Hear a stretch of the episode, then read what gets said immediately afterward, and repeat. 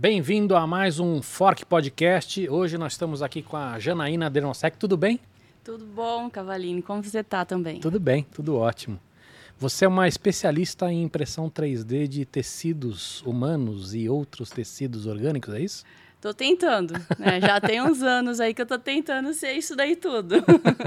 Legal. Escuta, para começar, é, queria que você contasse um pouquinho de você. Você faz um monte de coisa, além do, do, da, do lado acadêmico teu, você também tem um lado muito forte de empreendedora, né? Isso, exatamente. Nos últimos três ou quatro anos aí acabou né, explodindo essa minha vontade de empreender e fui caminhando aí com a ajuda de colegas, né, até encontrar também grupos aí já um pouco mais avançados e juntamos conhecimentos e forças e vontade e hoje eu estou aí é, contribuindo com três startups nessa área de bioimpressão. Legal. O que, que, é? Uma de curso? Uma de capacitação, né, educação, uma para a área de alimentos 3D e uma para a aplicação da bioimpressão na produção de proteínas humanas. Peraí, vamos, vamos por partes aqui. Capacitação, você está ensinando o cara a montar a impressora e o cara fazer o, o material? Como, que, como é que você, o que, que você está ensinando exatamente? Isso, a gente né, entrega kits de bioimpressão, que é a bioimpressora e um kit de hidrogéis com acessórios, seringa, bicos, placas, e a gente ensina todas as etapas da bioimpressão, desde a produção da máquina mesmo, a tá. máquina tá. mais simplificada, até a impressão ali do construto, né, do tecido projetado, com esses hidrogéis que a gente tem no kit a pessoa pode né, adquirir esse kit completo ou pedaços deles, né? Uhum. Ou só a máquina, ou só o kit, ou só os cursos online, que a gente tem uma plataforma. Entendi. E, e quem é que está tendo aula disso? Basicamente é pessoal de academia, né?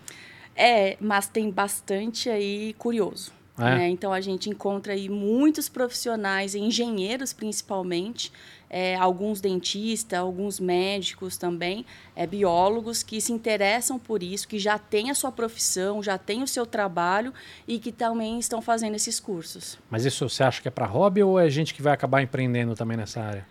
Olha, eu quero acreditar muito que são pessoas que querem empreender. Legal. Né? Eu quero acreditar muito nisso. É, tá tendo um viés muito forte né, nessa questão empreendedora deles aplicarem na questão, por exemplo, da odonto, que eles uhum. já conseguem aplicar ali algumas sim. questões.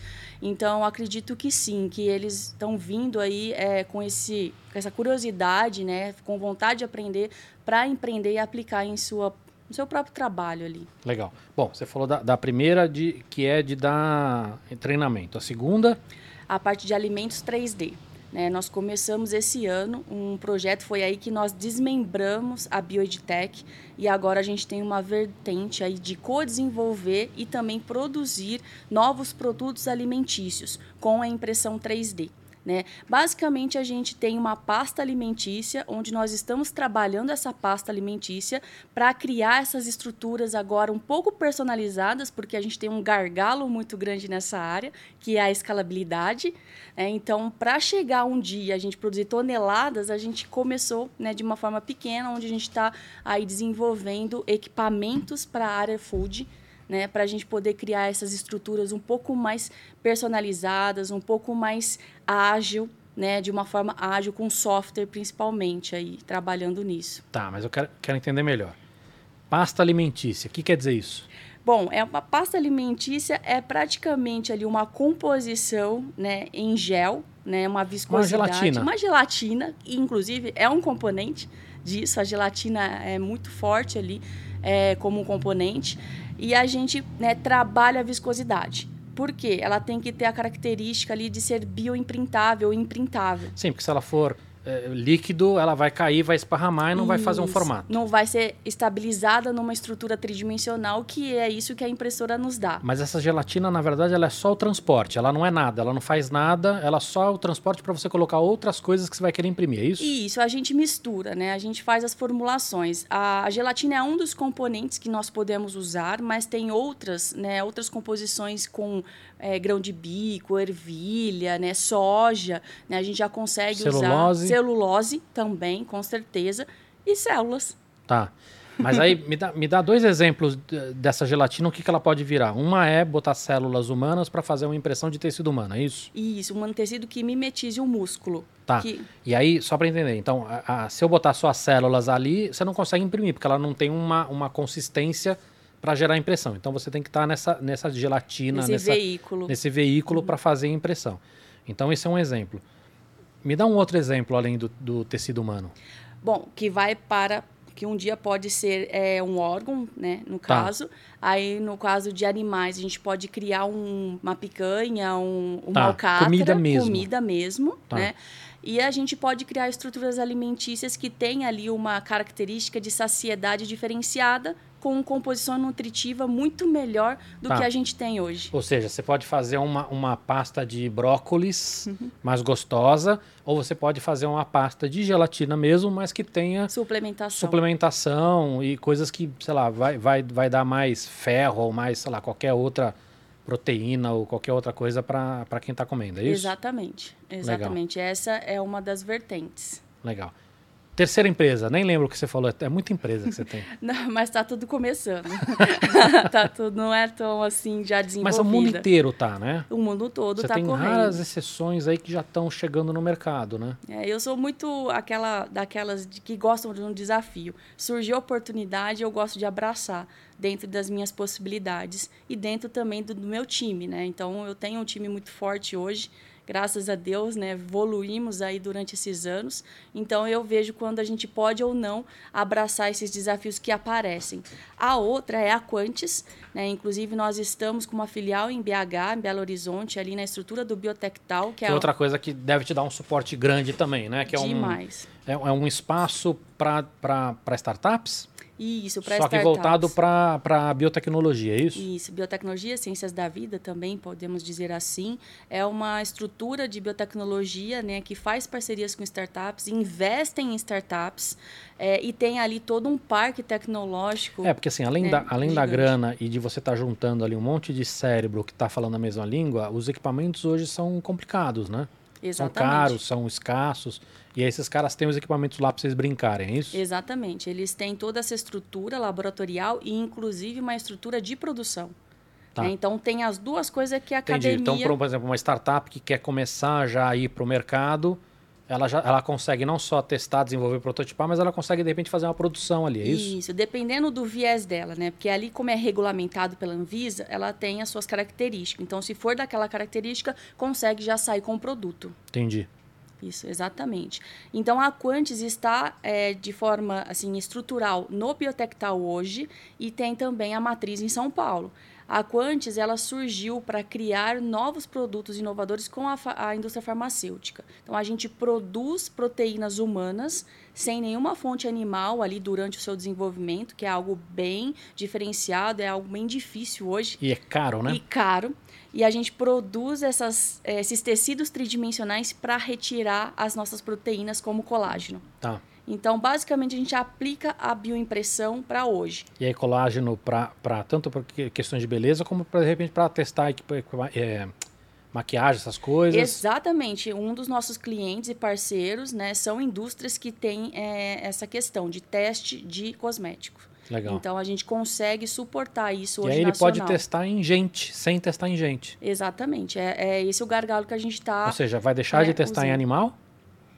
Exato. Vai testar em gente, que é o, puta, é o caso mais real que tem, mas sem, sem usar as pessoas de verdade, né? Exatamente. A gente cria um insumo para isso, né? Um insumo que a indústria vai usar para produzir aquelas estruturas tridimensionais ou 2D, mas o nosso insumo é melhor e eles vão produzir essa pele, né, esse tecido para testar drogas e cosméticos. Então, Legal. esse nosso insumo que pode ser usado para isso e um outro e uma outra linha que a gente também está apostando muito é preenchedores dérmicos. O que, que significa isso? Os preenchedores dérmicos são aqueles preenchedores que tem na estética para a gente tirar rugas, né, tirar é, o processo do envelhecimento. Né? Então a gente aplica embaixo da pele aquela solução que tem colágeno né, humano. Mas hoje como é que é feito isso? Hoje é, tem um mercado muito grande com ácido hialurônico, né, que também é uma proteína da nossa pele, só que é uma proteína diferente do colágeno. O colágeno tem características melhor, é, diferenciadas, melhores. Então hoje não tem colágeno que pode ser injetável. Entendi. E o nosso pode. Então a gente está co-desenvolvendo aí com a indústria para poder produzir esses novos preenchedores dérmicos e mais para frente Isso- articular. Isso é uma, uma, uma frente bem grande, né? bem grande. Então a gente encontrou nessa esse viés também que o nosso insumo pode ser usado para criar esses novos preenchedores. Também é algo bem novo, é uma patente que a gente produziu ano passado é, e não tem em, em nenhum lugar é, esse desenvolvimento. Legal. Ó, você falou de, de pasta alimentícia. Deixa eu mostrar aqui. É, eu tava louco pra experimentar. Cê, cê- cê- não sei se você gosta de Nutella, essas pastas de. E eu tava. Eu, eu amo pistache. Eu tava louco pra experimentar essas pastas de, de pistache. Só que, é, putz, qual que eu compro, né? Eu falei, vou comprar todas. Né? Aí tinha que esperar alguém que gostasse de doce também. Você falou pra mim que, que adora doce. Adoro. Então nós vamos experimentar uma por uma aqui. Só que eu vou fazer o seguinte, eu vou abrir pra gente poder olhar. Ó. Vai olhando uma por uma e vamos ver. Olha, olha isso aqui. Em qual ordem nós vamos experimentar? Nossa, agora eu mudei de ideia. Eu quero, acho que essa primeiro. Ó, essa aqui é low carb, vegano natural. E pronto. Olha, isso aqui parece um Será que dá para imprimir? é. Dá para fazer um teste aqui, o tubo invertido. Olha o cheiro. Puta merda. Cheiro maravilhoso. Isso aqui veio com.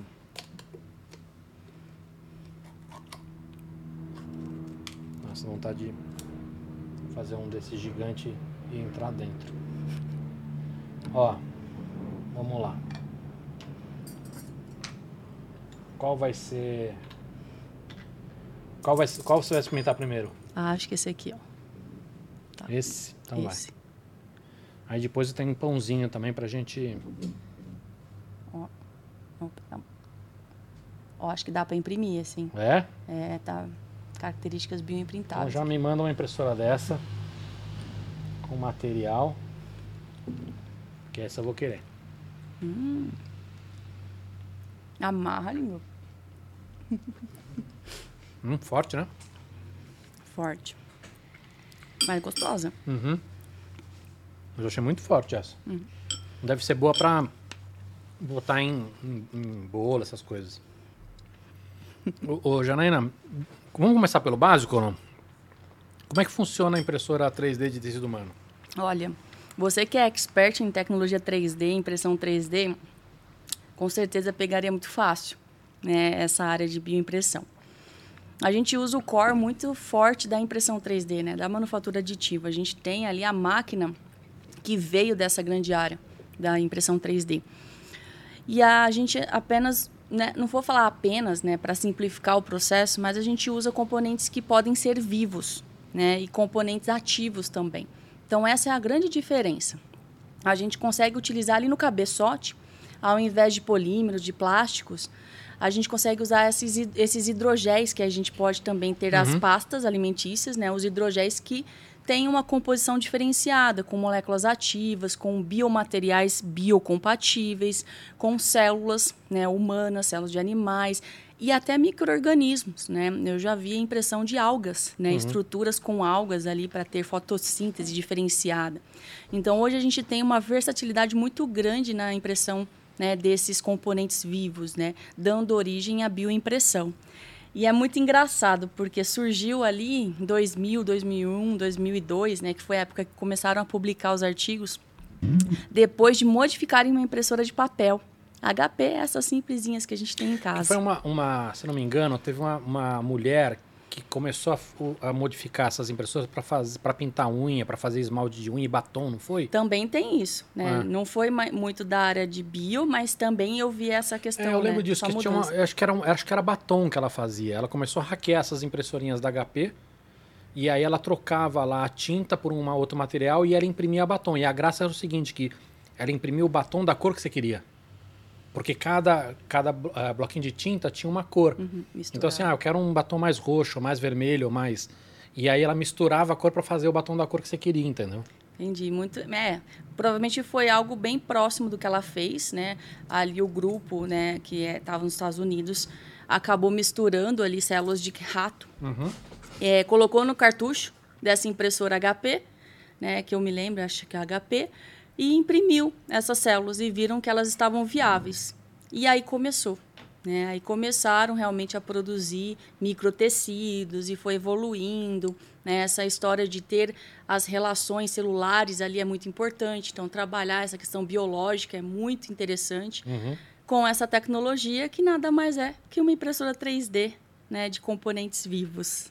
Então, enquanto você escolhe o próximo, Deixa eu fazer uma pergunta. Então, nós estamos falando basicamente dessas impressoras FDM, que são essas impressoras de, de, filamento que todo mundo conhece, né? Que tem um, só que em vez de ter aquele fiozinho de plástico e ter aquele biquinho onde, né, onde passa e esquenta o plástico, você está colocando uma seringa, é isso? Isso, exatamente. Pode ser uma seringa e pode ser outros métodos também, como piezoeletricidade, laser, né? Tá. Com uma cuba de resina, que em vez de resina... É, eu vi que tem umas que são mais parecidas com essas SLAs, né? Isso. Que é uma, é uma resina líquida. Que é um hidrogel biocompatível com células ali dentro. E você faz a cura desse material para ele endurecer. É Exatamente. É Contra-violeta pode ser, pode ser com luz visível também.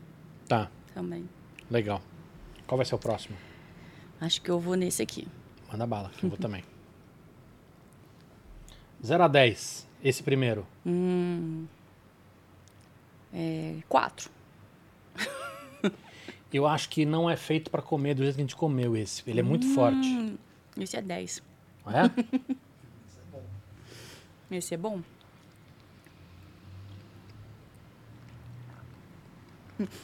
Esse é bom. docinho. Muito bom. Caval, eu queria aproveitar para agradecer o Emanuel Campos que deixou para gente o nosso primeiro super chat. É, Olha, é, escrevendo, deixando aquele abraço e voto de sucesso para todos, tá? Então, eu queria agradecer Obrigado, Manuel, pessoalmente. outro super especialista, outro cara que também leva impressão 3D no Brasil para frente. Obrigado, Manuel. Muito obrigado. Aliás, aproveitar para quem está aí, pedir like, né? Compartilha, manda para os amigos, se inscreve, que no começo o canal para conquistar no algoritmo aí, isso ajuda demais a gente, tá? É, vamos lá. Material você já falou, né? Agora, vocês, vocês, é, vocês também estão usando o scaffold não para fazer a impressão ou não? Então, o scaffold ele é, ele é o, o objeto que a gente cria. Explica também. o que, que, é então, porque acho que muita gente não não, não, não conhece. confunde até, né? Porque a gente tem o scaffold sem a célula que a gente consegue construir Mas com a impressão o que é. 3D. O scaffold ele, ele seria basicamente uma estrutura pronta ali, né? Exatamente, é, uma, é uma, um suporte tridimensional, onde as células vão proliferar, as células vão se diferenciar, elas vão né, semear aquele, aquele ambiente. Porque, porque em algumas, algumas impressões você não, não consegue fazer o 3D sozinho com aquele material, é isso? Isso. Então você faz antes uma outra impressão do formato, que seria o scaffold, que seria essa estrutura. E esse scaffold, imagino que deve ser pelos materiais que você falou lá, de, de celulose ou de outras coisas, e e aí depois você vai com a impressora e, e, e coloca para fazer a cultura de célula, é isso? Olha, a gente tem os dois métodos. A gente tem onde a gente faz o scaffold com a impressora normal, até uma FDM, né, tá. com um polímero biocompatível, a gente consegue fazer. Depois desse scaffold pronto, a gente esteriliza e coloca as células em cima, manualmente. Mas coloca manualmente, manualmente como se estivesse jogando, pipetando ali com tá. uma solução líquida com células. Esse é um método né? Existe. E aí ela vai, vai, ela vai crescer e florescer naquele formato, naquele porque é o formato. Ambiente. Tá. Exatamente. É um microambiente propício ali 3D que vai permanecer ali por um tempo maturando, né, as células proliferando para ter ali uma estrutura um pouco mais rígida. Geralmente utiliza em tecido ósseo ou cartilaginoso. Tá. Né, esse tipo de, de, de método. E tem o método de bioimpressão em si, onde o gel ele vai criar o scaffold, um scaffold soft, um mole né, que é o hidrogel. Só que depois de uma cura, né, de uma maturação, ele pode ficar um pouco mais rígido. Ele pode ter uma elasticidade diferente depois de uma fotopolimerização, depois de uma maturação, de um pós-processamento ali que pode acontecer nesse scaffold soft. Uhum. Então a gente tem esse método também. onde as células já estão ali. Tem um pouco mais de vantagem, tá? É porque as células elas vão estar semeadas de forma homogênea. E no primeiro método. É, você está pipetando ali, você não Exato. garante que aquilo vai ficar por igual. Exatamente. Então tem essas, essas desvantagens, esses limites, né, de método para método. E o segundo a gente chama de bioimpressão mesmo, porque a célula está ali dentro já. Entendi, E a primeira impressão 3D para engenharia tecidual. entendi. Agora, vamos para tecido, para órgão humano. A hora que eu, quiser imprimir um coração, um pulmão, alguma coisa assim, eu vou ter que ir para esse segundo método, já fazer a impressão direta nele. Porque a, a ramificação e o formato é muito complexo para você fazer cultura em cima de um, de um formato pronto, não? Então, olha, eu tenho um- um- umas ideias assim mirabolantes que eu acredito que daqui uns anos a gente vai ter mais tecnologia né, sendo utilizada ao mesmo tempo para criar um órgão completo. Hoje a gente não consegue criar um coração completo, um fígado completo. Tem muitas estruturas, microestruturas que uma máquina só não tem essa, essa versatili- versatilidade toda. Ela precisa de métodos ali mais precisos para fazer a, a microvasculatura, ela precisa ter ali um outro método para criar uma estrutura um pouco maior. Então a gente precisa ter um- uma máquina híbrida, vamos Tá. dizer assim. O- que, que tem de desafio? Então, a primeira coisa que você falou aí é que assim, tem, você tem microvasos muito pequenininhos. E aí essas impressoras que a gente está usando, você tem as impressoras industriais que conseguem fazer coisas muito pequenininhas, mas essas impressoras que estão sendo usadas ainda não têm capacidade de fazer coisas muito pequenas. Outra coisa que eu imagino é que assim, esses vasos têm que ser ocos, porque tem que passar sangue dentro deles. Exato. E aí essa outra dificuldade. Eu, eu vi uma, um, um teste que eles, eles imprimiam o vaso não oco, mas o material de dentro do vaso, depois com uma pequena pressão do fluxo sanguíneo, aquilo caía, ia, ia para fora. Sim, a gente tem o a método coaxial, que é você imprimir uma gelatina, exatamente, gelatina, dentro, né, de uma forma ali, é, um, é uma seringa, um, seringa não, uma agulha que tem um- uma parte mais interna, um core, e uma parte mais externa que muda o material. Então, o core vai ser gelatina e a parte mais periférica vai sair um outro material com outra célula Tá, que seria o vaso. seria o vaso. Então, o de dentro, quando põe a 37 graus na incubadora, desaparece, vira líquido. Entendi. É exatamente a, a gelatina que vai se desfazer. entendi. Então, isso já deixa- existe. E não deixa nenhum resíduo, porque esse líquido depois. Pode até ficar, porque é, é peptídeo de colágeno, é o que já existe no nosso corpo. Né? A Entendi. gente tem em todo lugar, inclusive nos vasos, é, são feitos de, de colágeno também. Então, se ficar resíduo de gelatina, tudo bem, né? Já é algo ali que Uhum. vai ajudar de alguma forma. Entendi. Agora, é, acho que talvez a maior dificuldade seja a quantidade, porque assim, quando você pega um coração, ele não é só um pedaço de carne ou um pedaço de músculo. Eles são muitas coisas diferentes. Ele tem veia, ele tem gordura, ele tem músculo, Válvula. imagi- válvula. Eu imagino que também esses tecidos tenham uma variedade maior de tecido, não seja tudo o mesmo tecido. Exatamente. E, e, é- e essa é uma das dificuldades, é isso? Porque você tem que fazer Isso. uma impressão com uma quantidade muito grande de, de, de coisas, é isso? Exatamente, de composições, né? Então são células diferentes, são células ali que vão se agrupar e formar o tecido né, daquela região. Uhum. É, e as válvulas também tem muito colágeno ali, então é uma estrutura diferenciada, né? Uma estrutura que tem uma biomecânica ali super especial.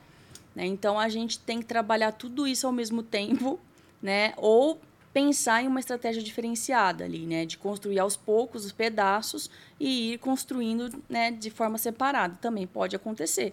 Né? Eu acho que tudo é possível na biofabricação. Né? Então, eu acho que daqui a alguns anos vão surgir outros métodos que vão nos ajudar a montar esses quebra-cabeça.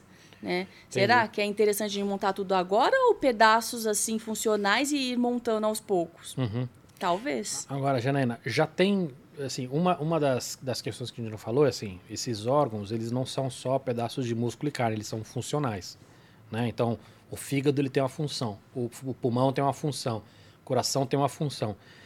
Mas já, já tem muita gente conseguindo fazer algum desses órgãos já com a funcionalidade funcionando. Ainda não é aplicável, porque, às vezes, sei lá, é um centímetro cúbico, ou não fica, não fica muito tempo vivo. Mas já, já tem coisas meio, meio assustadoras, né? Do tipo, sei lá, fígado, rim, coisas que já estão funcionando. Isso, a gente já tem vários segmentos teciduais funcionais, produzindo ali a enzima, a proteína daquele tecido, aquele órgão, né? Que já é provado. Né? Ou seja, a gente vai saber fazer, ou seja, o, o, o, a prova de conceito já rolou. Exato. Só falta agora a evolução natural da tecnologia, é isso? Isso, é da tecnologia dos conhecimentos biológicos também, né? De materiais, né? Qual que é o melhor material para se usar, também tem que evoluir. Né? Tudo bem, mas já é uma certeza. Já a é uma gente certeza. vai conseguir fazer pelo menos alguns tipos de órgãos. Bom, eu acredito muito, né? Na minha opinião, Não, já não, é não. uma certeza. Não, não, tu- tudo bem, mas é que assim, a- as dificuldades que você está colocando agora são dificuldades que a tecnologia a gente sabe que vai, vai conseguir dar conta. É diferente se falar assim, puta, não, não, Uhum. Não conseguiu um pedaço de rim que fez diálise, sei lá, alguma coisa assim, entendeu? Os caras já estão conseguindo fazer pedaços de tecido com a função, que eu Sim. acho, na minha visão de leigo, eu acho que seria o mais difícil de acreditar. Sim, não, exatamente. A gente já tem esses segmentos funcionais, né? Inclusive pâncreas, né? E que respondem à insulina e tudo mais. A gente já tem esses tipos de segmentos sendo produzidos. Glândula da tireoide, que foi feita em 2016. Então, tem essas questões aí já bem validadas, né? Claro, tudo em questões aí de pequena dimensão, Sim. não tem uma rede vascular desenvolvida. Então, tudo isso é uma questão realmente de melhoria de tecnologia, melhoria de conhecimento ali. Com Legal. certeza. Desses três aqui, qual vai ser o próximo? Ah, eu vou nesse aqui, ó. Qual? Esse do meio. Então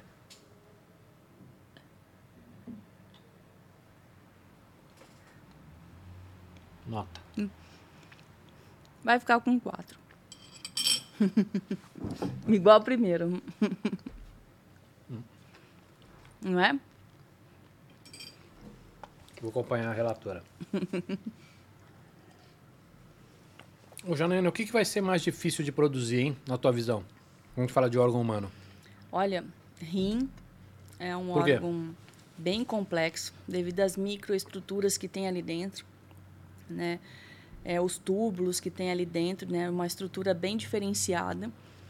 É, mas eu não, não fico desanimada com essas complexidades, porque acredito muito que tem estratégias assim biomecânicas artificiais que também vão ajudar a formar, né, como já tem um rim biônico hoje, por que não um rim biônico híbrido, que tem metade é, orgânico e metade realmente artificial?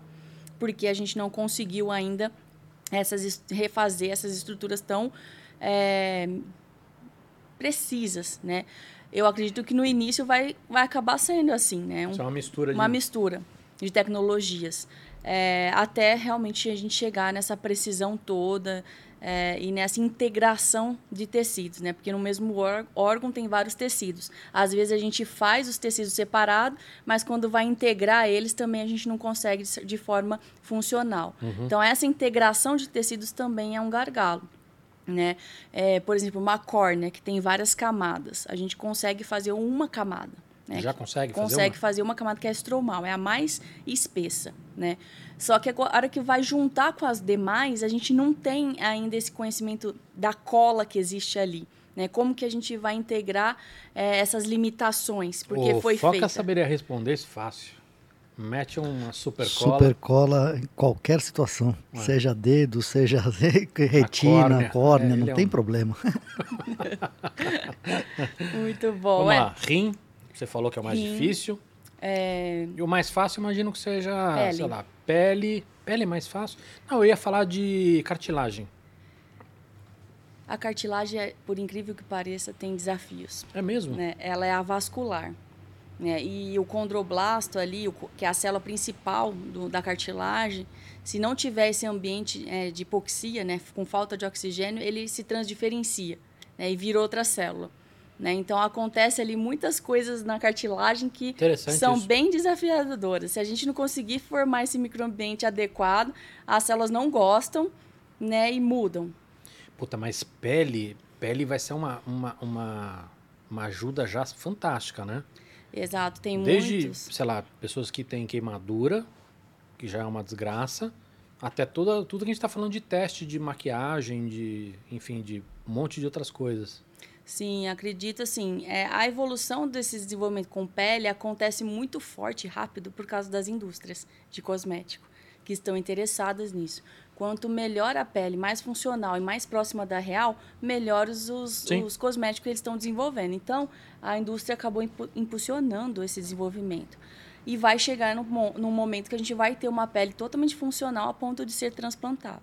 Então, nesse ponto aí vai ser muito benéfico. Né? Pessoas com câncer, né? como você falou, com queimaduras Sim. e tudo mais. Então, é, a pele ela está sendo desenvolvida há muito tempo já. Tem muitos artigos publicados com ela e já conseguiram fazer várias camadas ali bem semelhantes ao que a gente tem hoje né, no nosso organismo, inclusive com pigmentação, com glândula. Então é algo ali que está um pouco mais à frente do que os demais. E ela também é um pouco bidimensional, vamos dizer assim. Ela é tri. Ela Não, tem, mas ela é muito fininha, né? Mas ela é fina. Não é. Então acaba facilitando também. Uhum. Vou querer uma com que já venha com cabelo fazer o transplante inteiro aqui da. Boa. Não deve ser tão difícil, né? É, que mais? Imagino uretra, esses, esses. Olha, essa semana a gente publicou do tímpano, membrana timpânica. É, então imagina essas, essas coisas que, que a gente nem considera, né? Órgão, né? Órgão, mas que, que, que muitas vezes dão problema também, né? De... Sim, acredito que córnea, uma das camadas ali que dá problema, por exemplo, vai conseguir fazer. É, tímpano, acho que vai dar certo. E, e veias também, né? Você tem alguns veias separadas. Tem que, ter, tem que trocar, né? Eu acredito também que, que a gente vai conseguir aí é, em um médio prazo também fazer. É, pâncreas, é, pâncreas é um, ai, uma glândula ali, talvez, é, não vou dizer fácil, tá? Talvez menos complexa. É, não, nada é fácil, mas é. imagino, dentro dessa complexidade, ele mas um segmento pancreático, não precisa ser o pâncreas inteiro, quem sabe, colocar ali naquela região que está com defeito, com uma pessoa que tem diabetes, e ela consegue produzir ali é, o que a gente colocaria artificial na pessoa. Então, acredito que essas glândulas também podem ser aí é, menos produzidas de forma menos complexa né, que os outros. Entendi. Acho que sim, acho que é possível sim a, a médio e longo prazo. Legal. Qual vai ser? Esse... Não Já foi. Qual que foi? Foi esse? Eu acho que foi esse. Esse aqui não? Agora me perdi Bom, já. Não sei também. Bom, essa aqui. Então a vai. primeira.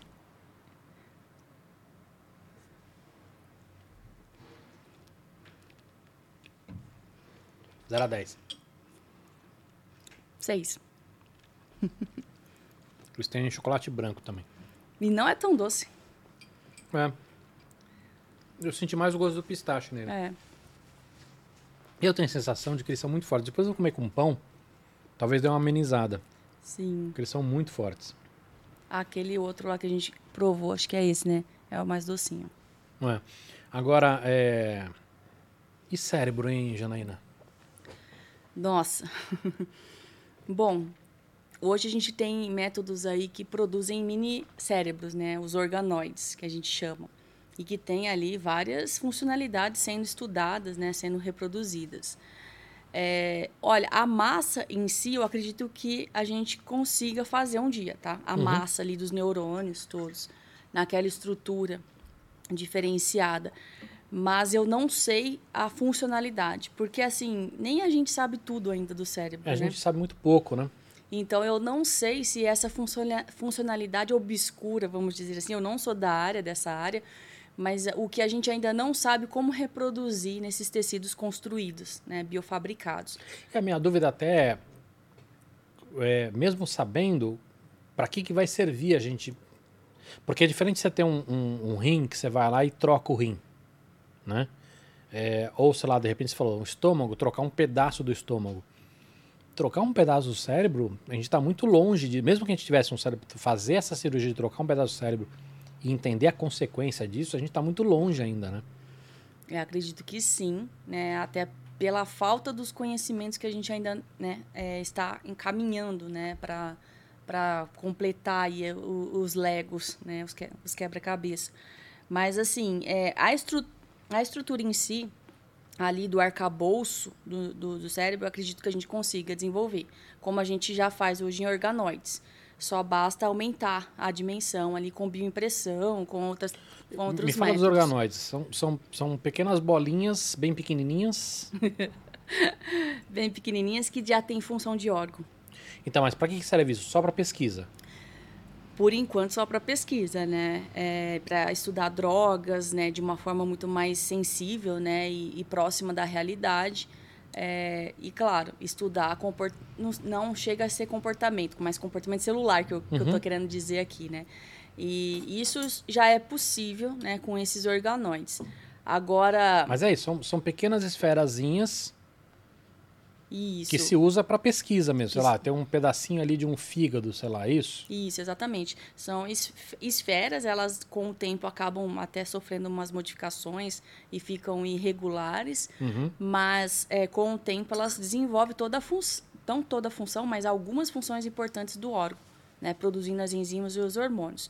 E elas são bem importantes para a pesquisa porque a gente consegue fazer sistemas, né, criar ali um chip, vamos dizer assim, uma plaquinha com o fígado, com o coração, com o pâncreas, com o cérebro, né, com, com pele e saber qual que é a reação das moléculas ali de um sistema para outro.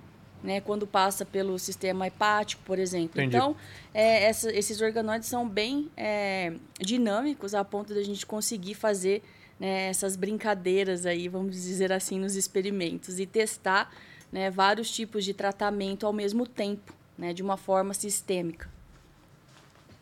Tô experimentando com pão agora, Janine. Isso aqui ficou gostoso. Vou experimentar também. O mais forte. Esse acho que é o mais forte. E eu acho que ele continua forte. Então eu vou para o outro. Isso aqui deve ser para para receita, sabe? A gente devia ter criado algum sistema científico para selecionar quais já foram testadas e dar nota para todas elas. Mas eu tinha, tava na ordem aqui. Eu fiz alguma bagunça aqui no. Anticientífica. É.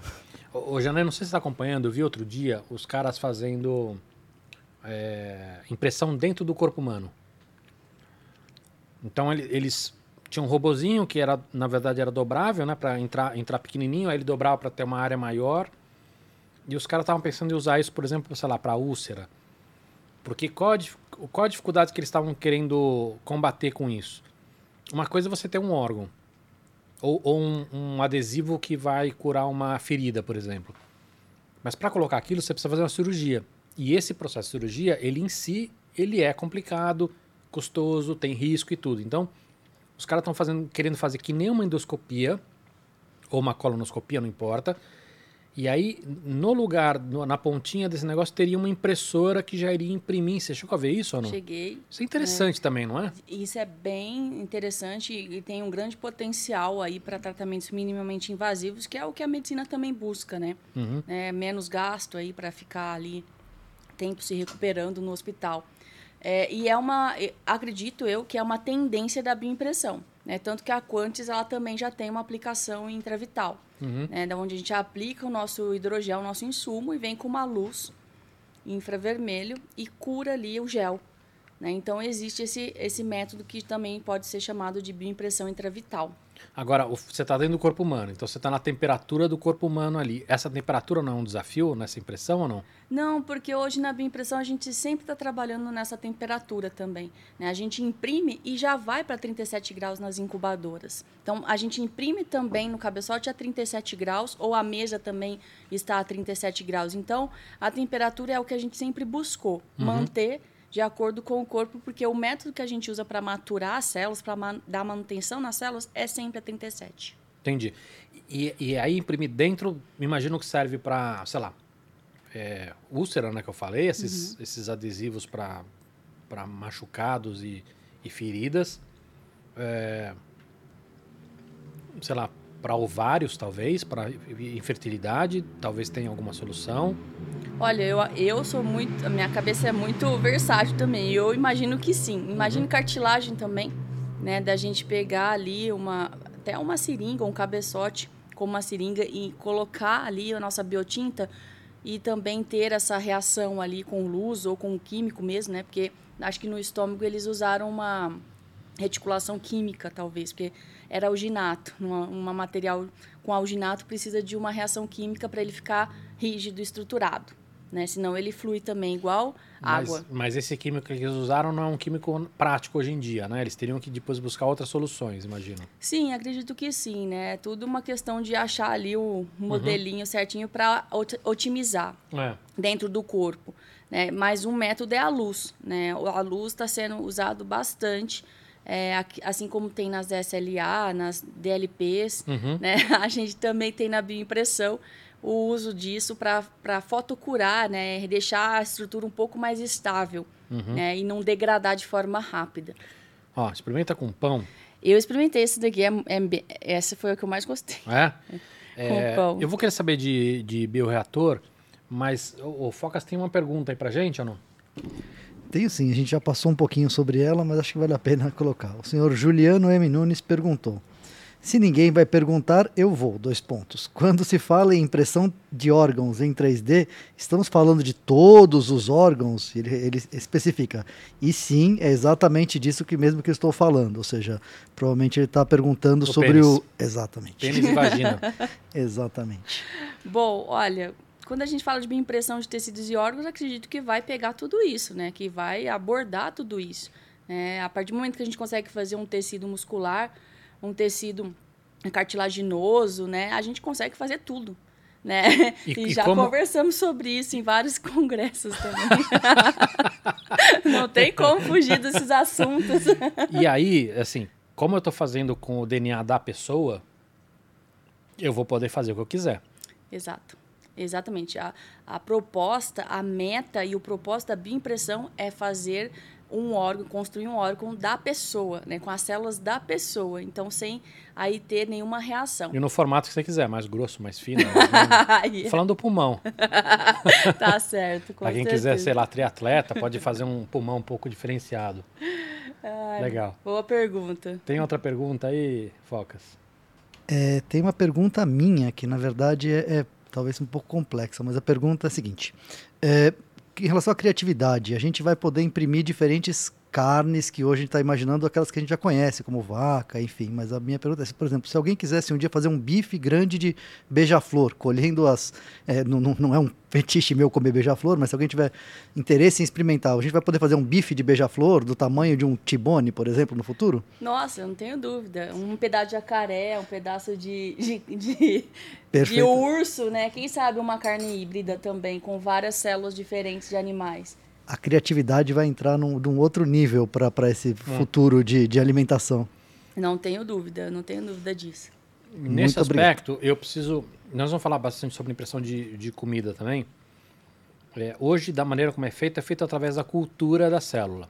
Isso. Então, eu preciso, se eu quiser fazer um bife de beija-flor, eu preciso de um beija-flor vivo para fazer a coleta da, das células desse beija-flor, é isso? Exatamente. Tá. Sempre precisa ter a amostra. Ou seja, não, ah, você falou qualquer um, você não pterodátil. ser um bife de pterodátil. Eu tinha pensado isso, não vamos experimentar um mamute tão cedo, né? talvez sim, né? Porque assim, como a edição genética e você tem DNA desses caras... É, é uma verdade. Talvez você consiga fazer alguma coisa com um elefante para virar um mamute e aí depois fazer a coleta de células, imagino. Ué, quem sabe, né? a engenharia genética ela é bem potente, né? Então a gente pode pensar até no Jurassic Park, aí me lembrou disso. É. Mas é, acredito que quem sabe mais para frente a gente consiga. Tem questões éticas envolvidas também, né? Que acaba uhum. né, bloqueando algumas Mas eu gostei da, coisas. gostei da pergunta. É Juliano ou não que fez a pergunta? Essa pergunta. Não, a outra. A, do... a outra foi a do, boa. Do, a do órgão foi do Juliano e essa inteligentíssima. Que não foi para ele, foi para um amigo dele, obviamente. Né? Logicamente. Né? Escuta, vamos falar de reator.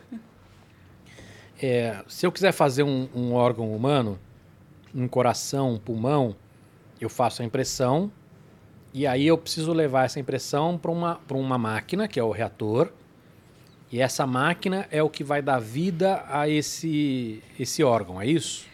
Então, é, ela vai ajudar. É, vida é, é uma expressão ajudar, muito. Né? Contribuir com a manutenção ali, porque os bioreatores, eles têm que ter ali o, os mesmos princípios que o nosso sistema fisiológico. Então, tem que ter a temperatura igual a nossa, a pressão igual a nossa, tem que ter sistemas ali de controle, né, de, de fluxo fluido, sanguíneo. de fluxo, É. exatamente, semelhante ao nosso. Então, tem que reproduzir o nosso sistema Tá, fisiológico. mas a minha pergunta é o seguinte: isso serve só para deixar ele vivo ou serve também para deixar ele funcionar? Porque eu imagino o seguinte: a minha dúvida é o seguinte: eu imprimi um coração, mas aquela célula, se ela não for estimulada, ela não vai ganhar a capacidade de ser um coração. Entendeu a minha pergunta? Entendi.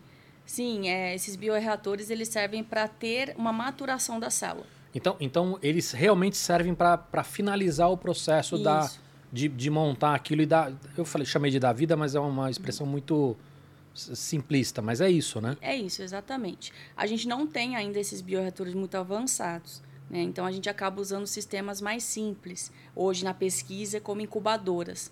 Né? Então, incubadoras de CO2, que a gente chama, né, no- o nome convencional ali, é um sistema controlado, com temperatura controlada, né, gás ali né, Uhum. controlado. Então, esses bioreatores que a gente né, vai ter no futuro, com certeza, vai evoluir, eles estão sendo né, desenvolvidos, é, vai, vão precisar ter tudo isso, esses microcontroles aí de gás, de fluido, de análises, né, para entender se a célula já está ali apta a realmente agir como se deve no organismo. Mas de tudo que você falou para mim, é, pressão, temperatura, essas coisas é a parte fácil de você montar um reator.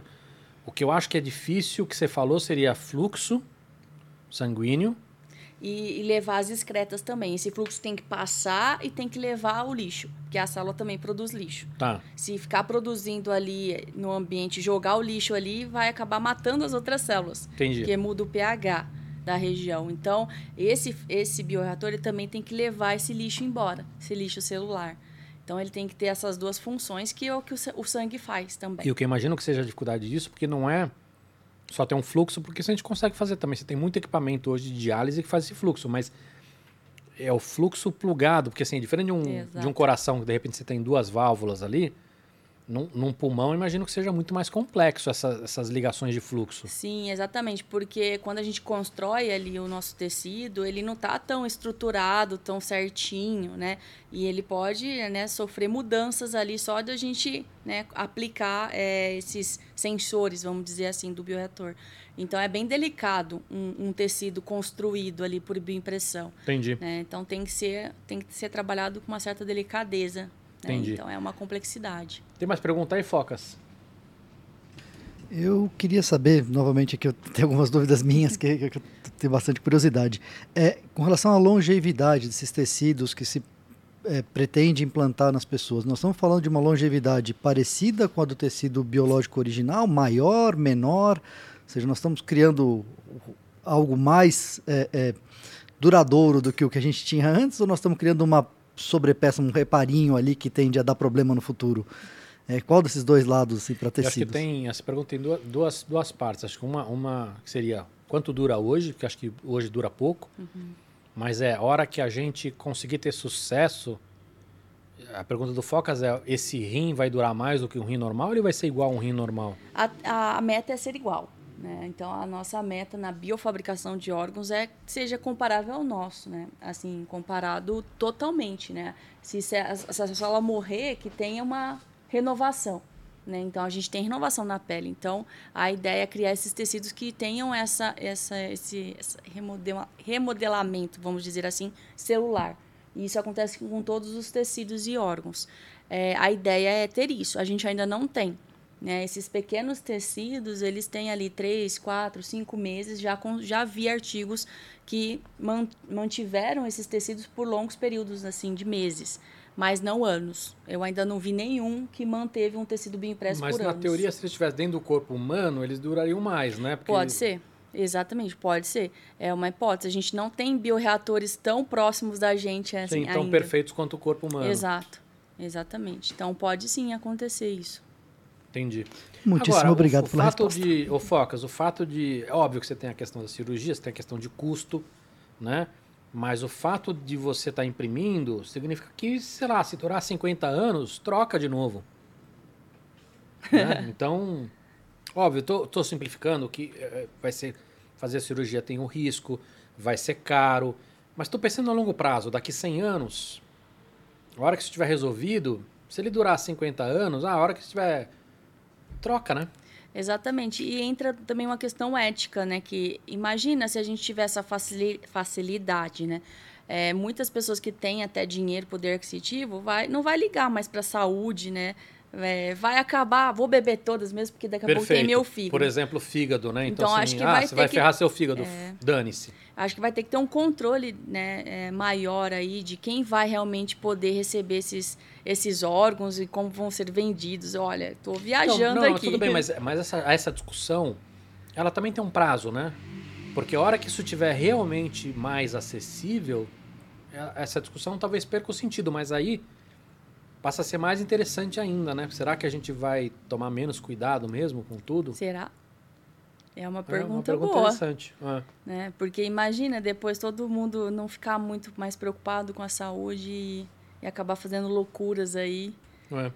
Porque É. sabe que vai ter um tecido bem impresso daqui a É. um mês. Legal. Ah, é, essa parte de, de, de testar medicamentos fora do paciente também é, principalmente para câncer, é muito relevante, né? Muito. Tanto que a gente tem os é, três tri- clinical trials sendo realmente feitos ali nos Estados Sabe Unidos. aonde? Nos Estados Unidos? Estados Unidos. É, com base nisso, né? Com essa linha, né? De testar é, tratamento para câncer. Porque são tratamentos agressivos, são vários, num paciente que está muito debilitado, Exatamente. né? E aí Isso- fazendo o tecido né, bioimpresso ali da pessoa. Você testa e dane-se, entendeu? o Aí que você testa melhor, 15. Exatamente. O que for melhor, aí sim você vai pro, pro, pro, Pro paciente. pro paciente. Exatamente. Essa é uma proposta muito. E você pode, inclusive, ser mais agressivo no tratamento. Sim. E é, uma, é um, é, na verdade, é um potencial aí dessa área, né? Uhum. De ajudar muito aí nessa questão. E está sendo já realizado, né? Então, eu imagino que. Porque assim, a gente tem uma questão dentro desta, desta área da medicina, que assim, tem a questão sempre da grana, né? E essa é uma área que tem grana, né? A oncologia tem grana. Então, Exato. teoricamente, isso vai ter uma velocidade boa para desenvolver, né? Exatamente. Hum. Inclusive, a área de bioimpressão aumentou muito. De 2020 para 2021, né? Aumentou aí uns milhões de dólares nessa área, né? E está chegando quase a bi, né? De investimentos na área de bioimpressão. O Janaína, onde, onde tá forte? Estados Unidos? Europa, China? a gente já não sabe. É, então, é verdade. é, você falou exatamente isso. A gente sabe que eles estão, sim, fazendo É, muita estão- coisa. Inclusive, em botando muita 2016, grana que eu fui para um tudo. congresso na Holanda, eles já estavam apresentando enxertia de orelha, né? Com uma estrutura, um scaffold de orelha em pessoas ali. Já apresentou isso em 2016, que eu lembro no congresso. É, então, eles têm uma regulamentação ali diferenciada. Então, É, mas não é só isso, né? Assim, é óbvio que isso faz diferença, mas tem, tem muita, muita educação. né? Eles estão investindo muito forte em educação em geral, educação técnica. E tem grana. Estão colocando muito dinheiro nessas tecnologias todas. Né? IA, impressão 3D, enfim. os Tudo. dois juntos, Tudo. É.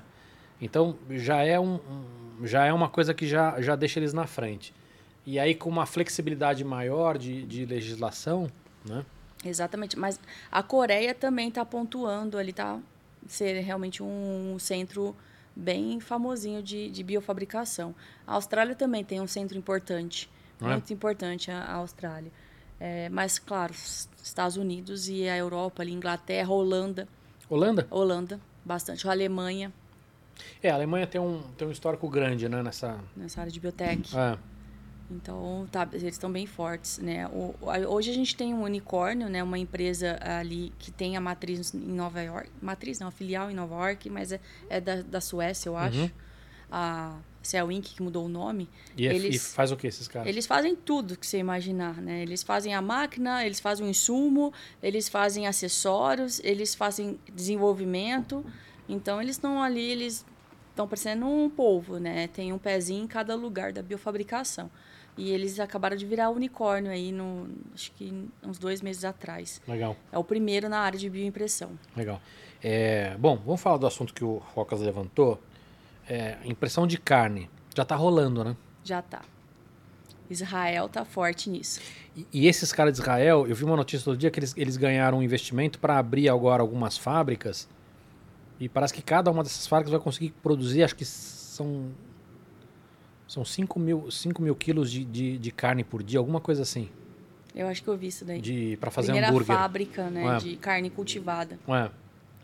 É. E, e a graça é aquilo que o, o Focas falou. Óbvio que os caras não vão ficar imprimindo beija-flor, mas você consegue fazer o bife daquela vaca mais cara do mundo, né? A- a- não a vaca, mas a carne mais cara do mundo. E você consegue imprimir o que você quiser, né? Assim, eu quero uma fraldinha, eu quero um, um lombo. Porque a impressão, se você decide o desenho do marmorizado, onde tem, onde tem gordura, onde tem músculo, você faz o que você quiser. É, exatamente. A gente estava discutindo isso antes dessa, desse podcast, eu e o meu grupo ali, né? Sobre esse marmoreio. Uhum. É, a, a impressão 3D veio para nos ajudar nessa complexidade de estruturas, né? E, então, isso a gente consegue já, né? Trabalhando ali o software tudo mais. É, porém, tem ainda desafios, né? E o, desafio grande nessa área que ainda ninguém venceu é a escalabilidade. A gente... Esse, eles fizeram carne de carne cultivada, mas não impressa. Né? Então, eles É conseguem nós estamos falando de produzir- coisas diferentes, né? Por É. exemplo, esse, esse primeiro, é- eles estão fazendo hambúrguer. Isso, aí Que é mais hambúrguer de- é simples. mais simples. É, agora, da carne mesmo, do bife, eles não têm escala ainda. Não tem. Então, Janaína, mas assim, essa questão da escala não é discutível. Por que, que eu tô falando isso? Porque, olha só, é, eu sei que ainda é caro, tá? Eu levantei alguns valores, assim, para fazer um nugget, hoje tem cara vendendo por 17 dólares um nugget, que ainda é caro, mas a- o custo de produção deles é cerca de 3 dólares, que é equivalente hoje a um pedaço de frango nos Estados Unidos. Então, ainda é caro. Mas o meu ponto é o seguinte: há 10 anos atrás custava 300 mil dólares para fazer um pedaço de bife. Esse valor está caindo muito. E o ponto é: hoje, para você ter um bife, são dois anos no processo tradicional. Crescer a vaca, Exato. só que você tem que matar a vaca, tem toda uma questão de maltratar, que isso, isso tá, a preocupação com isso está crescendo demais. Você tem toda a área que você precisa para ter o seu, o seu gado, pasto, utilização de água, transporte. A hora que você bota tudo isso e você faz uma carne, assim, ah, não tem escala. Mas a hora que você fala assim, tudo bem, mas para fazer esse bife demora duas semanas e não dois anos, e você pega um lugar como a China, que tem dinheiro a rodo e tem espaço a rodo, eles podem construir milhares de prédios, e eles fazem isso em um dia, né? É ridículo, com, com impressão de carne vertical. Entendeu meu ponto? Sim, sim. Então, ainda que você fale assim, não, não, não tem escala, não tem escala no sentido de que ainda é custoso. Mas a hora que você bota todas essas coisas na frente, e isso tem uma, uma questão política, uma- de força política envolvida também. Você imagina a, a China autossuficiente em carne, né? ou em soja, ou em, ou em, em café. Entende o que eu estou falando? Então, sim, talvez eu seja. concordo plenamente. Isso é um Plenamente. impacto muito grande, né? É só uma questão de tempo mesmo para essa escalabilidade chegar na área de alimentos. Eu acredito piamente. Ah, É claro que tem gente que fala que nunca vai acabar a carne tradicional. Eu acho que não. Acabar assim, zerar, isso eu acho que não. Mas Mas, é- vai diminuir horrores. Mas é a mesma discussão do papel. A internet vai matar o papel. Não matou o papel. Mas muitas frentes que a gente fala, o papel morreu. E isso teve impacto em uma série de indústrias, Exato. uma série de profissões. Então, assim, talvez, óbvio que a, a, a carne, talvez a vaca tradicional nunca vai morrer, e talvez, e, assim como o vinil não morreu. Mas se, se a gente tiver uma mudança significativa, não estou nem falando 90%, mas se 30, se daqui, sei lá, 30 anos, 30% da carne de alguns países for impressa, já, já tem um impacto assustador. Sim, com certeza. Eu, eu vi uma estatística esses dias de pessoal né, vegano Hum. aumentou aí quase 40% no Brasil nos últimos anos. Isso é, uma, é um dado bem assim significativo, né? Quando a gente fala no Brasil que tem aí carne, mas de alguns anos aí que se passaram, né? Mudou muito. Mas eu acredito e, e- e concordo com você. né? Essa questão aí de, esca, de escalabilidade é, é só realmente um tempo é, que se for ver, se fizer exatamente o que você comentou, né, de ter um monte de impressora ali fazendo as carnes, os bifes, com certeza a escalabilidade já tá, É. já tá com a gente. Então é só uma questão realmente de Da financiamento. mesma maneira que hoje os caras têm os, os- as dark kitchens, né? Tem um prédio que não recebe cliente, mas que está fazendo comida para entregar. sim, eu, eu concordo plenamente. E essa questão da, da textura, do sabor, mudou muito, né? Então, em isso que eu um queria saber, que, anos. que pé que tá isso daí? Porque assim, as fotos que a gente vê hoje não são agradáveis. Exato. Assim, o sabor, eles já está praticamente próximo. O sabor, mesmo? eles conseguem é, trabalhar isso. Quando, quando trabalham ali questões de né, proteínas, eles colocam é, proteínas bem próximas do, da proteína mesmo, é, animal, tudo. Se for animal, e pode ser vegetal também, né? Mas a parte de sabor, tá tranquilo. A parte de textura já avançou muito. Então, eles conseguiram ali em Singapura trabalhar um bife muito próximo, apesar, até o ponto da pessoa não saber qual que era É o real e o impresso. Bom, então tá bem mais avançado Já. do que eu imaginava. E avançou de um ano para cá, tá? É, é muito rápido, Foi muito né? rápido. A alimentação eu nunca vi igual. Foi muito rápido. Mudou, assim, muita coisa. Agora, o que eu acho que é bizarro nessa história é o seguinte: para quem é, é vegetariano, para não maltratar animal, será que esse povo não seria interessante começar a consumir esse tipo de carne para estimular a carne impressa a, a evoluir rápido e ganhar mercado? Porque se ela ganhar mercado, ela mata a, a- a indústria de carne que maltrata a vaca? Entendeu? Entendi. Talvez os vegetarianos talvez tenham que pensar duas vezes. Pô, talvez seja interessante eles começarem a comer carne impressa para gerar grana e movimentar e evoluir esse negócio para a carne passar a ser impressa e não, e não mais maltratar animais. Eu acho que vai ter uma parcela que vai seguir uma linha parecida, eu acho, tá? Um machismo aqui. E a outra que não vai querer mudar mesmo, porque tem. Não, não, claro, você tem muita gente que é, que é vegano, vegano. vegetariano por, por, por, sei lá, uma variedade de questões aí. Até, até reações, né? Sim, Até sim, sim. É, você tem esse lado, né? Quer dizer, o fato de ser impresso, por mais que a gente entenda que é igual, vai ter uma resistência grande de muita gente, imagino. Sim. Ô, Focas, tem, eh, tem uma enquete aí? Joga, no, joga pra gente aí. Já tá no ar? Quem comeria? É, eu perguntei se, se o pessoal comeria, se nunca comeria, se experimentaria, enfim. Bom, eu- Por enquanto, nós estamos nunca com 19%, talvez com 19%, só para experimentar com 12% e com certeza 50%. olha. 50%? 50% comeria sim, experimentar, co- co- comeria sim É, a carne também, nosso público não é, né? Deve ter um viés absurdo aí de early adopters, curiosos em geral. Mas é, um interessante público bem, mesmo bem, assim. bem segmentado. É, bem Legal. interessante. Ô, ô, ô, Foca, você pega mais água pra mim, por favor? É, e olha que engraçado. Engraçado não, mas muito interessante. A, a impressão de carne ela vai dar uma versati- versatilidade para a gente conseguir construir esses alimentos sem proteínas que causam reação. Então, Ah, isso é legal também, né? Você não só faz a carne, da, aquela carne mais cara do mundo, mas você pode fazer aquela carne mais cara do mundo, mas que seja. Que nem você está fazendo hoje, sei lá, por exemplo, aqui você tem no gluten free, né? Exato. É, Gordura, sem gordura, sem não sei o que, você vai poder fazer a carne sem o componente tal. Ou, at- ou até mesmo, opa, ou até mesmo, sei lá, com mais proteínas disso, Exato. mais proteínas daquilo, mais. Né, proteína ou 90%, 10% Legal. de gordura boa, da gordura boa. É, então, isso que eu tô falando. Vai conseguir fazer, sei lá, mais ômega 3, que nem tem Exato. na carne, sei lá. Exatamente, vai conseguir fazer. Hum. Então, é, é- é essa possibilidade de trabalhar é, essa área, né, e essa ferramenta é enorme. é Legal. enorme. É, a gente tá falando de carne, mas eu imagino que a carne feita, que talvez seja mais difícil, eh, a gente vai para outras coisas. Sei lá, por exemplo, imprimir uma maçã é mais fácil que uma carne?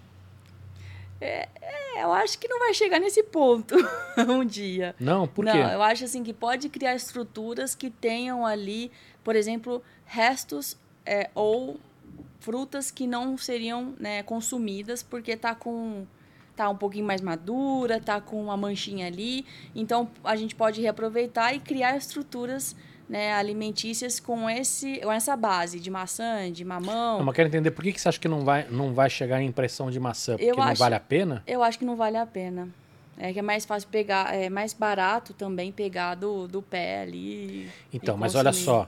é, se você tiver na Terra, né? É, Se tiver em Marte, entende? Entendo, não, entendo, sim. Aí vai as pastas de frutas, né? É. Que vão ser impressas ali. É. Aí- Ou, ou mesmo, vou te dar um exemplo. É, se você está fora de estação, ou, ou porque assim, você tem, sei lá, você quer consumir uma fruta que seja difícil de, da, da região que você está. E aí o transporte para trazer essa fruta tem custo, a fruta não chega tão, tão boa, sei lá. Então talvez para coisas específicas possa fazer sentido. Mas a minha dúvida é técnica. Você acha que a dificuldade técnica é, é maior do que carne ou é mais fácil? Nossa, eu acho que é semelhante, viu? É semelhante, eu acho. É, dependendo, porque tem estruturas internas, a não ser que não faça, né? Que só faça a polpa ali e uma casca. É, igualzinho, igualzinho, acho difícil ficar, né? Mas eu acho que vai ter consumidor para tudo isso. É. Eu acredito muito que tem consumidor para tudo isso. É, é quase Star Trek, né? De Mas uma, você tá lá, imprimir um pedaço disso, um pedaço daquilo. Eu- mas Eu converso muito com a Fernanda também, que é especialista, ela mora na Bélgica hoje, e ela traz muito isso. Né? O que a gente vai jogar fora, né? Né, hoje, o que a gente está jogando fora hoje, a gente vai poder aproveitar tudo isso Então, como? né, co- com esses resíduos, por exemplo, casca, frutas que estão muito maduras e vão ser jogadas fora, faz uma pasta ali e imprime estruturas melhores, né, que são visíveis. Então, mas vamos ali. lá, só para entender. Sei lá, eu tenho um- um- uma cesta de, de maçãs que já passou do ponto.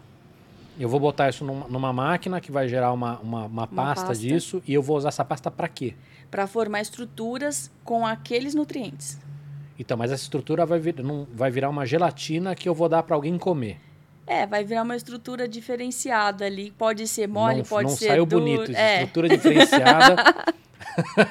Esse é um eufemismo para vai virar uma gororoba. vai virar uma, uma- tipo uma gororoba estruturada. Tá, mas o que você diz é, tá, aquilo não, não dá para comer e essa gororoba nova você consegue dar uma que tu não vai ser agradável aos olhos, mas que de repente para algumas coisas vai, vai funcionar para diminuir, por exemplo, fome no mundo. É, acredito, sim, acre- ela pontuou muito isso também. Acredito que sim, né? É, claro, o que vai ser jogado fora, poder ser reutilizado, seria o melhor dos mundos, né?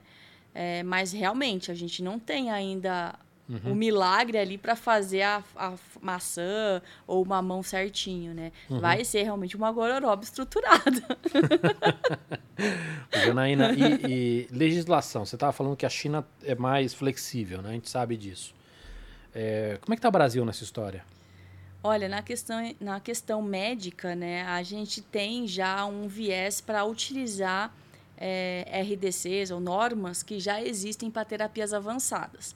É, mas ainda tem uma questão muito importante ali para se pensar ou para se trabalhar mais. Uhum. O que, que é a bioimpressão hoje na área médica? Ela é um tratamento, ela é um medicamento, ou ela vai, vai criar órgãos para ser transplantados, né? como os órgãos mesmo que, que já existem. Então, a gente ainda não tem essa classificação muito bem definida.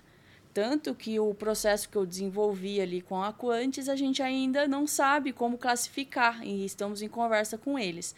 Nossa, vocês usam a bioimpressão para fazer isso. Ah, não é o tecido, né? É só o processo. Vocês não estão vendendo a célula hoje, né? Então, eles entenderam ali que a bioimpressão está como processo. E, mas quando você fala do tecido bioimpresso, o que, que é isso? Um medicamento? Né? Um tratamento? Porque é uma categoria nova na prática, né? Exato. É uma catego- categoria nova e isso está sendo conversado, sim, aqui lá, no, É. lá fora também. Você sabe que a impressão 3D em geral já tem essa discussão, né? Que assim, a- Sim. isso é indústria. Se eu tenho uma impressora 3D em casa e eu faço um bonequinho e eu sou uma indústria, é- esse entendimento é meio dúbio no Brasil. Você tem, inclusive, algumas legislações de, de, de taxação que tem esse problema. Agora, hoje, a- a- essa burocracia não está te atrapalhando ainda? Ou já é um entrave? Não está, não está sendo ainda. Nós estamos em desenvolvimento Tá. ali de enquadramentos, né? Mas não foi ainda barrado assim, é, de certa forma direta. Mas essa discussão precisa aparecer, né? Precisa. Tá acontecendo, sabe? É, eles já, já pontuaram ali que Na eles Anvisa. estão conver... é, Eles, eles tiveram algumas evoluções muito interessantes no, no ano retrasado, acho que foi no ano retrasado, para permitir eh, peças impressas, que não é tecido humano, mas peças impressas para usar dentro do corpo humano, né? Prótese e tudo mais, que era uma coisa que estava... Pino, né? Também. Pinos, né? Ou, ou aqueles ossos, né? Osso de... Todo, todo cheio de, de estrutura para fazer a calcificação para dentro, não criar calombo, enfim. Uhum. Que era uma coisa que antes dava problema e agora já, tá, já, já é viável fazer, né? É, eu acho que é um processo ali, mas que vai acontecer de forma realmente lenta, como Sim. a gente já espera. Mas a gente tem uma base já forte ali, que é a engenharia tecidual, que já existe ali regras muito bem definidas. E com certeza vai ser baseada nisso. Com certeza. O, o lento é bom. o lento é bom. É, o que mas é... tem que acontecer. Então, então, mas esse é o ponto. A gente não pode atropelar, né? Porque a gente não está falando de um desenvolvimento de algo banal. É, o que a gente não pode é ser muito lento, né? De, Exato. de tem, tem, que fazer desenvolvimento. E, e, o, que, o que me incomoda é assim, a discussão precisa acontecer. Né? Então precisa ter agilidade e, e, isso não pode ser lento, que é essa discussão. Né? Inclusive envolvendo sociedade civil, enfim, para que as coisas andem na velocidade que deveriam. Né? É, eu estou vendo uma abertura bem legal ali deles. É, eu tenho né? sentido também que eles estão estão mais de olho. Uhum. E eu estou falando isso porque assim, nós, nós temos. Você é um exemplo, né? Você, tem três startups que estão tá lidando com isso a gente tem um, vai ter um impacto muito grande nessa área de geração e perda de PIB e geração e perda de emprego. Né? E a gente está competindo com os países que estão colocando bilhões nessa história e tem uma infraestrutura em todas as camadas que a gente pode falar, de equipamento, de educação, de grana do governo, que, que não, não, não dá para competir. Então, a gente tem que, tem que olhar com muito carinho para isso, né? Não, exatamente, né? O Brasil está complexo aí essa questão, é, e lá fora a gente perde a, né, a, perde muito assim, fica muito atrás desses investimentos. Mas as ideias são boas. É, então, tem essa história, é, tem a história da criatividade que acho que ajuda muito, né? Muito. Eu acredito muito assim no brasileiro, do conhecimento ali adquirido, na forma como trabalhar soluções, né? Eu não tenho dúvida aí que a gente tem um poder aí, um pontinho a mais nessa questão. É, só falta aí realmente investimento para os nossos pesquisadores aí, vamos professores pardais, Ué. né, começar aí esse desenvolvimento aí que a gente precisa. Ué. Eu vi muita coisa legal também, de principalmente com SLA, nessas de, de resina líquida, para fazer como se fossem tecidos biosintéticos. É, com bactéria, com isso, isso é uma área também gigantesca, né? Sim, eu vi com algas também. Né? Bactérias, algas e tecidos né, que têm uma certa função diferenciada ali. Sim, sei lá, uma embalagem inteligente. Sim, vai ser depois né, de, assim, é, degradado exatamente. de forma fácil. Mas, e essa embalagem ela pode identificar, por exemplo, algo errado num alimento ou, ou em um produto químico, né, um remédio é, pode ser um, um, adesivo de remédio, pode ser, assim, a, a variedade de coisa que dá para fazer com isso, imagino que seja infinita, né? Sim, é, eu acredito também, tá? É, essa relação aí dos micro-organismos, algas, e eu não, não tinha parado para pensar até esses dias, né, nessa possibilidade. E acabou de ser publicado numa revista até importante, Trends, é, Trends Biotechnology, uma coisa assim, não lembro direito a, a revista, mas era é, com essa intenção de criar vestimentas com algas para ter fotossíntese e ah, ter... Isso é muito louco. Então assim tem umas funções ali isso já é futurísticas. Mas parece que eles tinham outras questões envolvendo com ar, né? Melhoria de ar. Não sei se tem, chega a ter. Então, tem, tem muita coisa, assim, do, do, do, que eu tenho acompanhado. É, até coisa do tipo assim, como extrair é, material de, terra, de terras raras, né? é, é, muita coisa. E o que eu achei mais interessante nas pesquisas que eu vi é que os caras descobriram que a estrutura que você faz tem impactos diferentes. Então, por exemplo, uma, um, um, uma fita que ela tem uma estrutura mais cúbica, né, microcúbico ali, ela vai ajudar de repente a, a fazer alguma coisa com, por exemplo, eu vi um que era um, uma bactéria que a hora que ela entra em contato com urânio, ela brilha. E eles descobriram que dependendo da estrutura que você faz, e na impressão 3D você faz a estrutura que você quiser, ela brilhava mais ou menos. Então, é, é óbvio que você já, dá pra, já daria para fazer isso de um, essa bactéria, uma, uma fita com essa bactéria, né? uma, Uhum. uma- um plástico, sem impressão 3D. Mas os caras perceberam que a impressão 3D não só ela permite que você tenha um controle absurdo de onde vai estar, onde não vai estar a bactéria e fazer isso de uma maneira por igual, né? Porque é o que você falou, você vai pipetar, como é que você Manual. garante que aquela, aquele pedaço inteiro tá, tá por igual? Mas ele também consegue fazer estruturas que vão deixar aquilo mais efetivo. Isso eu achei muito louco. Sim. É muita questão de biológica também. A gente trabalha estruturas porque a, a gente sabe que algumas são mais funcionais do que outras, Por exemplo, né? É, cartilagem. Né? Então, a gente tem ali uma estrutura externa diferente da interna, né? Então, que muda ali, vão preenchimento, no caso de impressão 3D, e a gente consegue ter a elasticidade diferenciada da cartilagem. Não é tudo por igual. entendi. Né? Então a gente tem um degradê e a impressora 3D consegue fazer isso. A- a- na biologia isso é muito bom, porque a gente é em degradê, a gente tem gradientes É. de, de diferentes ali de acontecendo, se- de moléculas acontecendo de forma diferente, né? devido a esse degradê que acontece com estruturas impressas. É. É, o que eu acho mais louco nessa história é que a gente não sabe ainda os, os usos que podem servir, né? Então, essa, essa parte que eu falei de filmes inteligentes, embalagem inteligente, isso dá pra... A quantidade de coisa que dá pra ficar pensando, e aí acho que entra a história do brasileiro, não só da criatividade, mas também de resolver problemas nossos, né? Sim, Porque o cara do Japão lá vai resolver o problema dele. Ou um problema mais mundial, mas acho que tem tanta coisa que a gente pode fazer de pra agregar nessa história que acho que é, é, é- possibilidade é infinita, né? com certeza, eu não tenho dúvida. Legal. Adoro a tecnologia e com certeza vai ser usada em várias áreas. Ô, ô Focas, tem mais perguntas aí, querido? Tem sim. Temos uma pergunta da Maria Clara Froté.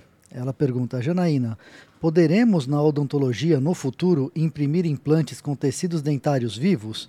Já temos algo sendo trabalhado nesse sentido? Eu acredito que sim, né? Nossa, é, com certeza, né? Não tenho dúvida não. Ainda mais na área de odonto, que eles têm ali um conhecimento muito grande de materiais. Né? Os dentistas ali são experts em modificar, em misturar, em formular materiais bem interessantes. E a bioimpressão, mas é isso com células. É. Né? Então, eu não tenho dúvida ali que essa, eu não conheço né, ainda, é, mas já vi trabalhos ali de Oregon, nos Estados Unidos, um professor que inclusive é brasileiro, e ele é professor lá em Oregon, e ele já trabalha, inclusive, vasos, vasos sanguíneos dentro da polpa dentária, sendo bioimpressas, né, sendo é, impressa, biofabricada. Então, né, com certeza é uma área que vai se beneficiar muito mais rápido do que outras, é essa área de, de odonto. E eu imagino que nesse caso daria para fazer os dois caminhos que a gente comentou, né? Quer dizer, você imprimir o dente inteiro, mas também fazer a impressão na boca do paciente. Sim. Para de repente só preencher um pedaço ali com um dente de verdade, né? Sim, eu acredito que sim.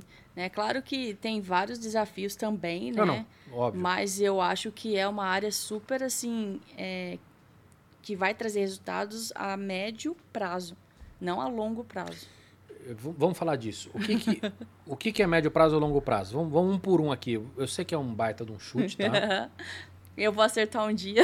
Você vai acertar um dia, mas vamos lá. Em, em- Impressão de carne já está rolando. Sim, curto prazo já está aqui Já, hoje. já tá rolando. É, é mais uma questão de, de, do preço cair, ganhar escala. Tem uma questão cultural, obviamente, mas já está rolando. Uhum. É, vamos lá. Impressão 3D. Vamos pegar, me fala um órgão fácil aí que você falou. Pele. Pele. Quando a gente começa a ter de verdade e quando você acha que isso já vai estar acessível?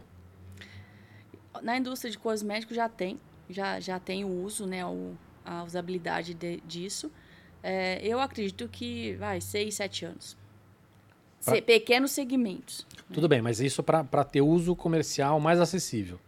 Para estar com tratamentos ali em clinical trials.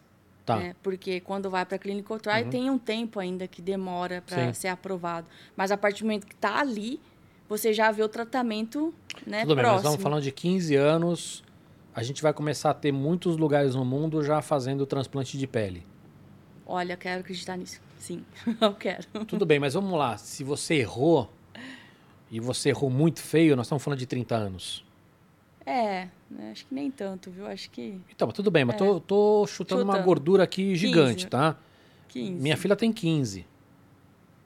Ela vai ver isso. É, ela vai usar isso, A provavelmente. Quando ela tiver 70 anos e, e tiver com pé de galinha na cara, né? Talvez ela já tenha que trocar alguma coisa. Vai estar muito mais acessível. Sim. É... Uretra, essas- esses canais, essas coisas mais simples. Estamos Eu- falando da mesma data também ou não? 10, é, 10 anos. Porque não tem tanto tipo de célula quanto a pele ali. Tá. O, o transp- transplante de córnea que você falou, eh, são Uma todas as camadas que você falou que são difíceis de fazer ou é só aquela camada mais. Tem uma que é mais fácil, que é a estromal, né, que já fizeram, próxima, que é muito próxima da, da orgânica, mas as outras, que são cinco a mais, são muito mais fininhas. Mas quando você. Eu não sei se você vai responder porque não é a tua área, mas quando você faz um transplante de, de córnea, são todas as camadas ou não? Eu acho. Não, não são todas. Tem, tem diversos. é, eu, eu fiquei um pouquinho na Unifesp, então eu aprendi um pouquinho lá. Mas tem vários tipos de cirurgias. Pode ser to- é, quase todas as camadas, mas geralmente é uma ou duas camadas da Mas de- essas duas mudas você não vai saber dizer se são essas mais Não. grossas, né? Não, uma é a mais grossa que eu sei. Ou seja, nós estamos falando que em pouco tempo, uma parte dos problemas que precisam de transplante já vai ser resolvido. Sim. É, e uma questão que quando eu estava pivotando, vamos dizer assim, né, buscando uma área interessante para iniciar ali a startup, eu fui ver sobre córnea. E um dos, dos médicos ali, oftal- oftalmos, né, comentou que eles têm muita córnea disponível, né?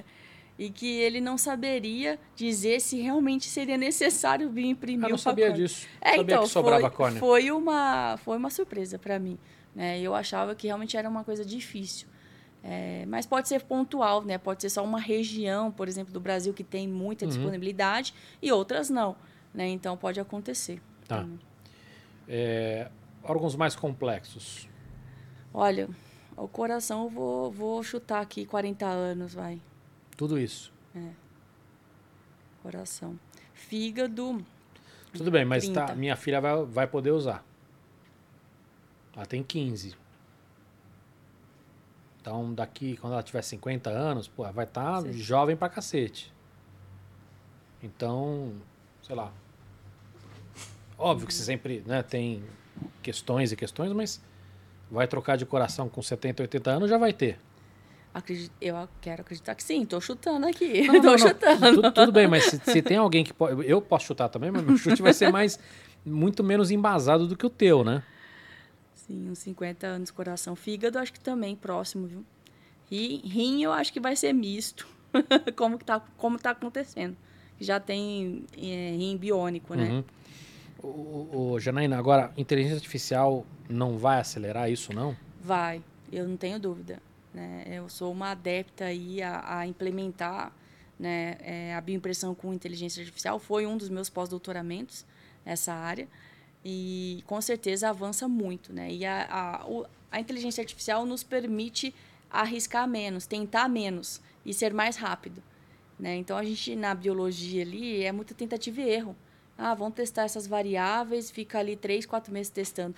E aí você vai lá, joga né, com os dados, trabalha esses dados né, da melhor forma possível e você elimina essas variáveis. Não vai ser todas, mas vai ter menos do que se não tivesse aí o, um machine learning pensando para nós. Entendi. Não, então é algo que, que já está sendo usado, tá? Já tem vários grupos no mundo para criar ali um vaso, uma vascularização, joga né, uma visão computacional com machine learning para criar esse vaso e não precisar ficar copiando do- da pessoa.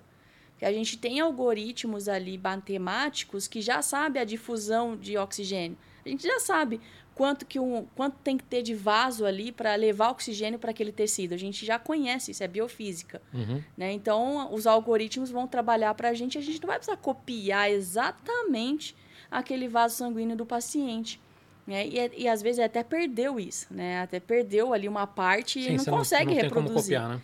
É, e aí, com isso, a gente consegue trabalhar essa organização, essa histo- histoarquitetura melhor, né? Para distribuir os nutrientes e oxigênio da melhor forma possível usando inteligência artificial. Entendi. Muito legal. Foca, tem mais alguma pergunta pra gente? É, o Alexandre Torres, acho que a gente já respondeu em parte quando a gente falou sobre scaffolding, mas ele pergunta aqui: Olá, a gravidade do planeta dificulta a construção de órgãos impressos em 3D? Seria necessário para alguns fazer essa impressão no espaço, por exemplo? Ótima pergunta. Adoro. O Vladimir Mironov, que é um, um grande conhecedor dessa área, médico, né, ele ele fez experimentos com a NASA, né? Mandou ali esferoides, né? Bioimprimiu ali na NASA, é, porque ele queria estudar essa microgravidade. Inclusive, a gente tem isso na embriogênese. Né? Quando a gente está formando ali o embrião, as células, a gente já tem essa microgravidade presente e que ajuda o desenvolvimento disso. Então, assim, de certa forma, é, é algo que a gente precisa trabalhar, entender melhor, mas tem ali já hipóteses muito bem definidas que isso né, pode sim ou não ajudar, ou ajudar ou não ajudar. Tá? Então é algo ali que precisa ser estudado ainda, mas a gente já viu que em alguns casos melhorou né, a, a questão ali da diferenciação celular, vamos dizer assim. Porque tem questões ali que levam em consideração né, gravidade, né, disposição de moléculas e, e acabou influenciando bastante nisso. É legal porque está muito mais barato hoje, né? Mandar alguma coisa para o espaço. E vai ficar cada vez mais barato. Então, se, se for ajudar, não vai ser uma coisa que vai impedir, né? Sim, eu também acredito que não. Né? Até porque já fizeram, né? Foi acho que em 2019 ou 2018 que ah. já levaram para lá. Ah, Inclusive, imprimiram tá... carne lá, né? É. Também. É, não, hoje está muito mais barato agora com essas iniciativas do, do da SpaceX vai ficar cada vez mais barato, né? Então, isso não vai ser um problema. Muito legal, Focas. Muito obrigado. Janaína, adorei o papo. Espero que você volte. É, gostou do, dos, das, das pastas de pistache ou não? Eu gostei mais de duas. Adorei experimentar. É, tem algumas que são muito fortes. Acho que deve ser muito bom para, sei lá, para fazer outras coisas. Sei lá, um bolo, alguma outra coisa. Misturar com uma, uma sei lá, uma torta, uma, alguma coisa assim, né? Elas são muito concentradas, achei. Isso. Hum. Mas eu que agradeço, Cabo. Foi ótima conversa. Espero voltar aqui com mais tá convidada. avanço na tecnologia, né? nessa biotecnologia que eu sou apaixonado. É, quem sabe aí eu trago um órgão impresso para você na próxima. É, vamos precisar. Seria excelente. e eu, tô, eu, vou, ainda quero experimentar algum dia o meu filé de beija-flor. Então, daqui a, uns, daqui a alguns anos a gente conversa. Muito bem.